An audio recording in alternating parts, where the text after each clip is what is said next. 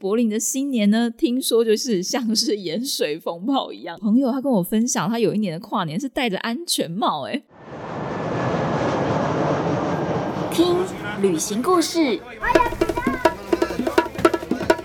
离开原本的生活思维，找到自己的生活滋味。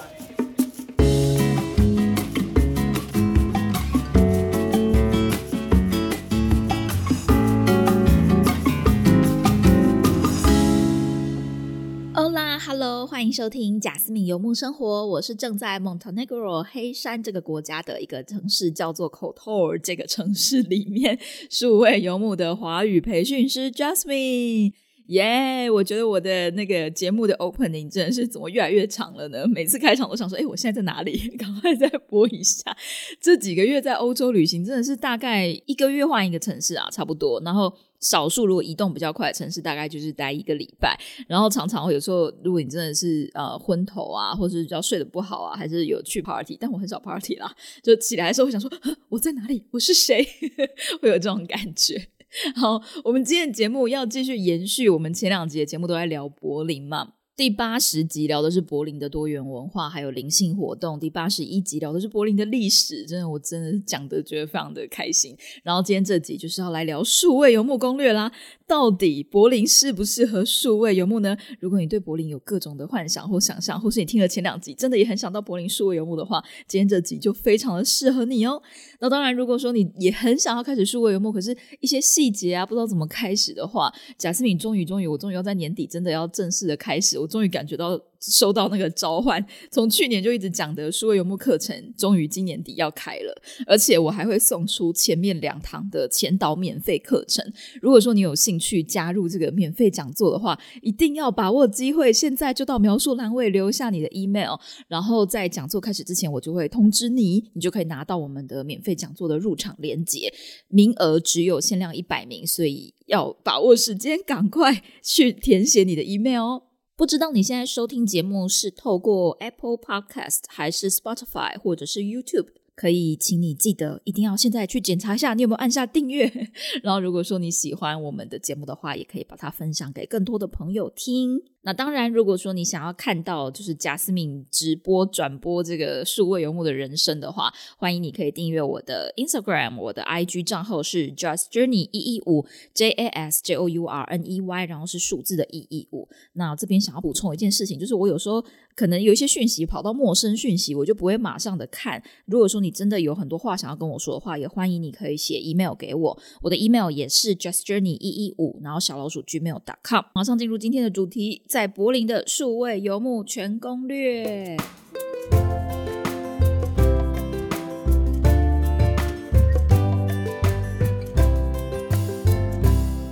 接下来就来跟大家分享，在柏林数位游牧长什么样子，它的食衣住行娱乐网路到底是如何呢？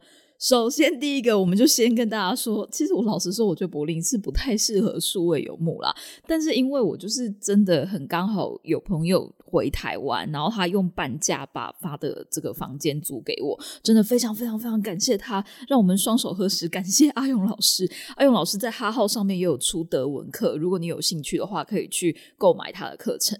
好，工商服务时间结束，我们继续来聊，为什么我觉得柏林其实没有那么适合数位游牧呢？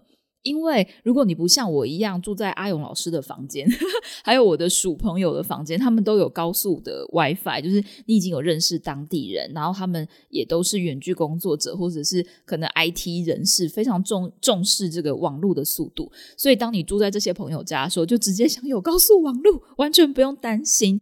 那不太适合数位游牧的原因，就是第一个就是物价太高了。大部分的数位游牧民族为什么要开始数位游牧呢？因为你可以想象，他们住在美国啊，住在像德国柏林啊这样子很贵的地方，所以他相对他的收入水平也会是高的。可是当他可以远距工作的时候，他就搬到像是东南亚的国家，然后呃就可以有非常低的生活的支出，但是有非常好的生活品质。这也是在这一本书，就是一周工作。四小时里面所提到的一个非常适合新游牧民族的一个生活方法。老实说，这个状况并不适用于台湾大部分的人，除非你的收入是属于高水平，可能你在台湾收入的前百分之二十，或者是至少你要超过台湾的收入平均。那台湾收入平均是多少呢？我还有特别去查一下，大概收入平均下来，如果再加上加班费啊那些，可能有到五万七。所以你可能真的至少要。达到呃这个超过这个标准，然后你再去东南亚旅行的话，这样子才会比较有点像是 那个一周工作四小时里面所讲到的这个状况。所以这就是为什么我说柏林可能。并不算是一个非常适合数位游牧的城市，可是我会能够在这里数位游牧，就是因为我非常幸运的有朋友，然后我就借住在朋友家，那我就省掉了房租的部分。它确实最大的开销之一也是房租，而且 它房租其实是非常非常不友善的。就是我们在上一集就有提到，呃，聊到那个柏林的 Templehof Airport 的时候呢，有提到说他们现在因为非常多的外就是移民啊，很多艺术家、新创家都想要去到柏林这个城市生活，所以它的移入人口大量增加，然后再加上它本来就是首都，所以就是人很多，可是房子不够，所以供不应求，房租非常非常的贵。那房租很贵的状况下，大部分都是打年的契约，又何况是我们数位游牧民族，我们是要月一个月一个月的契约，甚至是一个礼拜一个礼拜的住宿，所以我觉得真的不太多的 nomad 会在。柏林当然也是有，但是我觉得他们应该就是收入会是相对比较好的，才有办法支付在柏林的生活费。那我是怎么在柏林活下来的呢？其实柏林的物价除了房租之外，只要你找到一个便宜的住宿，吃饭问题啊要有厨房，对，一定要有厨房，只要自己煮，基本上超市的价钱我觉得跟台湾不会差很多。比如说牛奶一公升。台北、台湾的价钱可能一公升大概就快要一百块台币了，现在是不是有八九十块？但是在柏林的牛奶一公升大概就是只要四十块台币左右。超市的蔬菜水果的项目里面，大部分德国的超市都比台湾的超市还要便宜耶。呃，像苹果啊、香蕉啊、马铃薯啊、洋葱啊，或者是水跟酒。还有啤酒 这些项目都是柏林比较便宜。那柏林比台湾贵的项目就是像是鸡肉啊、鸡蛋啊，所以是不是如果自己煮的话，真的不会贵去哪里？那柏林又是首都，所以也有很多的亚超。如果你要买一些酱油啊，或者是什么，我都会买寿司米，因为我觉得煮起来是最接近台湾的米。甚至你很想要吃葱油饼、水饺之类的，你也可以去亚超看看，都买得到。那如果说你偶尔想要吃外面的话，如果说是稍微好一点的餐厅，可能就是十五欧左右。如果真的再往高级走，就是再往二十欧往上走。那柏林大概是十到十五欧的餐厅是可以的。反正以我在布拉格一个月以及柏林一个月的经验下来。我的花费，所有的吃饭钱、房租、交通什么的，全部加起来，呃，便宜一点的话，像我在柏林可能只花了三万多块。那我在布拉格的时候，呃，其中有一个礼拜有去维也纳，大概花费就会高一点，就快要四万五。因为在布拉格的时候是租 Airbnb，所以就有两万多块就直接交给房租了。所以我也不是把自己过得很辛苦的那种状况。那我觉得在欧洲生活大概四万四万五可以 cover。然后如果说你省一点，或是找到比较便宜的房，租大概就可以控制在三万左右。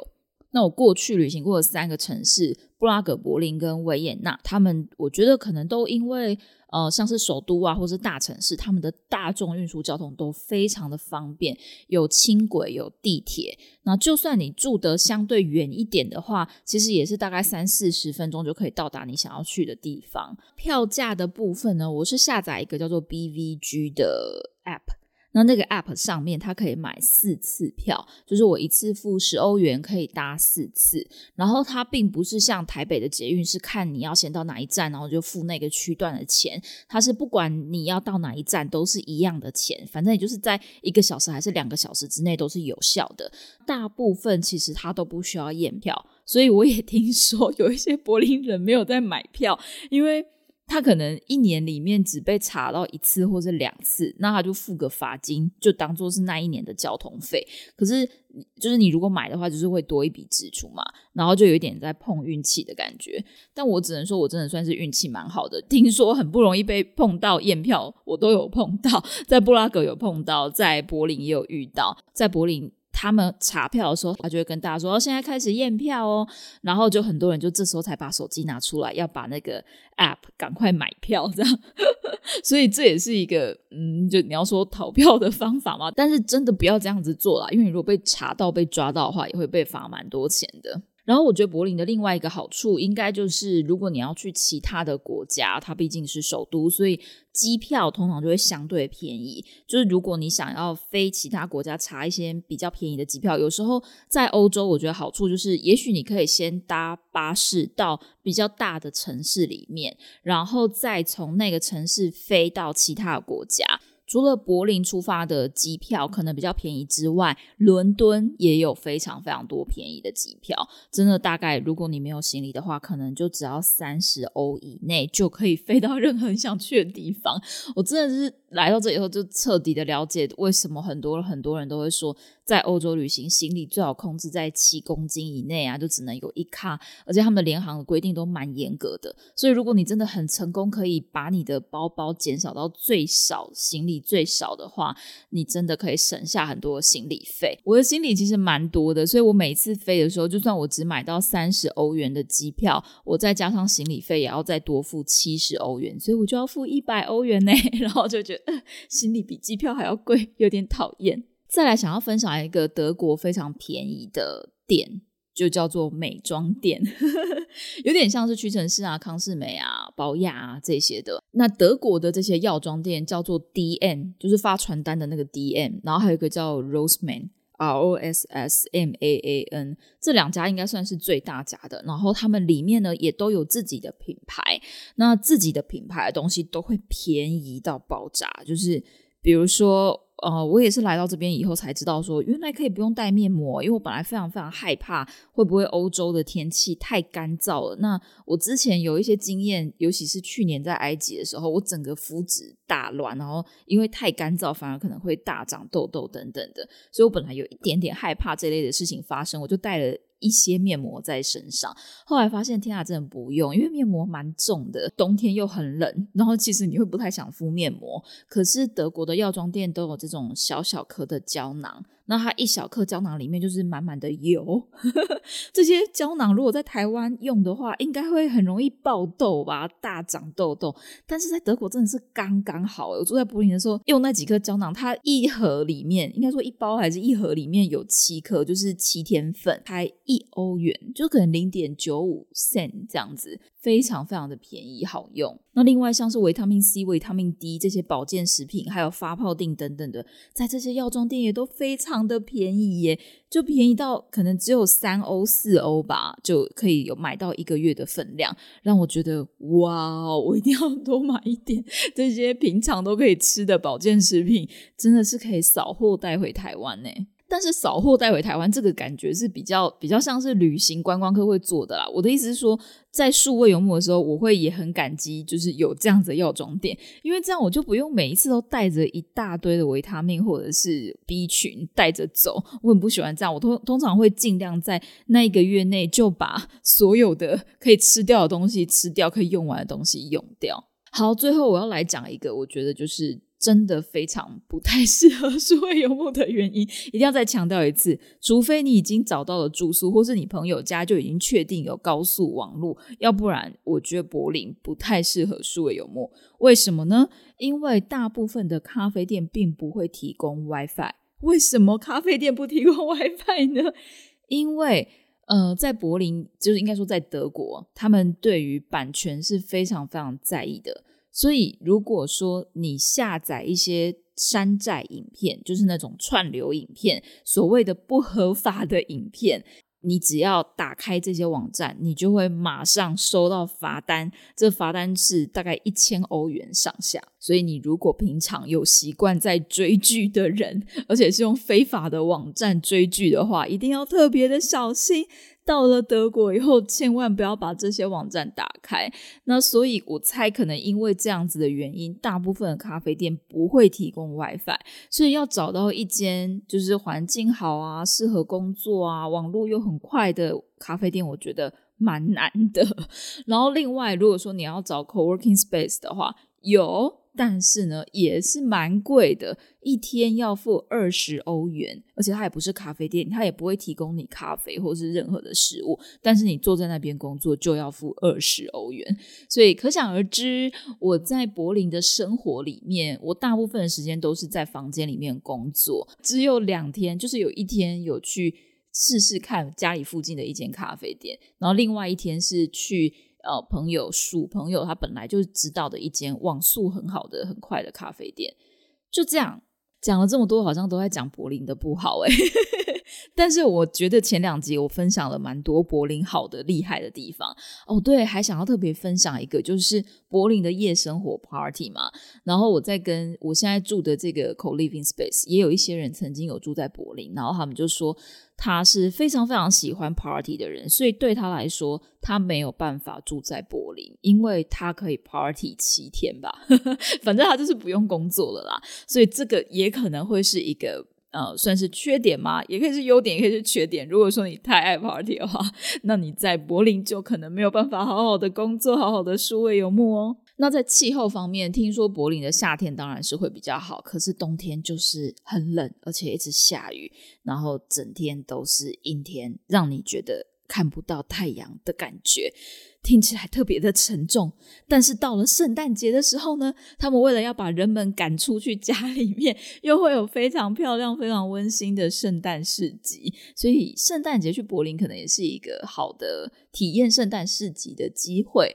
然后至于柏林的新年呢，听说就是像是盐水风暴一样，我真的觉得听起来很可怕哎。鼠朋友他跟我分享，他有一年的跨年是戴着安全帽哎，他说那不就是盐水风暴吗？为什么跨年？要把自己搞得这么辛苦，因为大家都是可以在街上直接放烟火的啊！小时候那个玩冲天炮的记忆，就是曾经有被吓到吧。反正就是我算是在乡下长大，然后我就曾经听到邻居他们去附近的空地对干，他们是把冲天炮放横的躺着，分两队，然后轰炸对方。我真的觉得很危险呢。如果你想要体验超级刺激的新年跨年的话，也可以去柏林体验看看哦。好的，以上就是我在柏林的数位游牧攻略分享。不知道有没有什么漏掉的？如果你还有什么想听的话，欢迎你可以到 Apple Podcast 上面留言告诉我你的问题。当然，我也很欢迎你可以到 Instagram 或者是写 email 给我。我的账号或是 email 都是 Jas Journey 一一五 J A S J O U R N E Y，然后是数字的一一五。那我们的柏林主题终于在三集之后终于结束了，不知道你喜不喜欢这一系列的柏林不思议呢？非常感谢老天爷可以给我们这个缘分，让你听到了我的声音，也非常谢谢你收听节目到最后一刻。Thank you, gracias。我们下次见喽，See you, adios，拜拜。